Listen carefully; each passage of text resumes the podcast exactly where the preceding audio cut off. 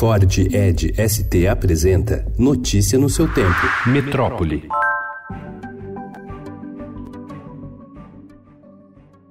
Em meio à onda anti-vacina em todo o mundo e ao ressurgimento do sarampo, dois estudos internacionais publicados ontem indicam que não vacinar pode deixar o organismo vulnerável não só à infecção, como a várias outras doenças a longo prazo. O trabalho publicado na revista Science por pesquisadores de instituições dos Estados Unidos, da Holanda e da Finlândia descobriu que o sarampo dizimou de 11 a 73% do repertório de anticorpos das crianças dois meses depois da infecção infecção. Elas ficaram quase tão vulneráveis quanto um recém-nascido.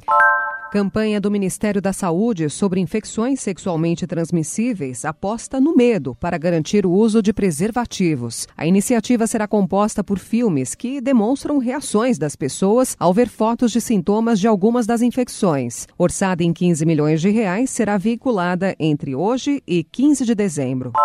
En el día de ayer conversé con el presidente de España, Pedro Sánchez. Quien hizo un generoso ofrecimiento de organizar la cumbre de la COP25 en Madrid, España, en los mismos días en que estaba programada de realizarse en Chile. O presidente do Chile, Sebastião Pinheira, anunciou ontem que o governo espanhol ofereceu a cidade de Madrid como sede para a próxima Conferência do Clima da Organização das Nações Unidas. A COP25 seria realizada em Santiago entre os dias 2 e 13 de dezembro, mas Pinheira cancelou anteontem a realização do evento em razão dos graves protestos que atingem o país. As manchas de óleo que avançam rumo ao sul da Bahia já chegaram a Santa Cruz de Cabralha e a Porto Seguro. A informação foi confirmada pelo Instituto Brasileiro do Meio Ambiente e dos Recursos Naturais Renováveis, o IBAMA.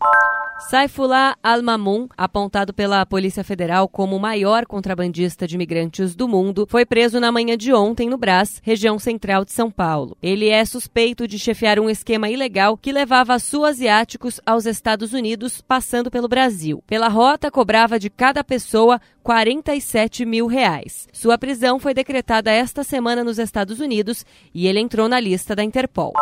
Após um grupo anti-aborto iniciar uma vigília de 40 dias na frente do Hospital Pérola Byton, em São Paulo, um movimento contrário montou uma tenda ao lado para defender a prática. No dia 21, uma vítima de estupro coletivo foi tirar satisfação com os religiosos e acabou sofrendo um mata-leão. Foi esse episódio que motivou a montagem da tenda legalista. Notícia no seu tempo. É um oferecimento de Ford Edge ST, o SUV que coloca performance na sua rotina até na hora de você se informar.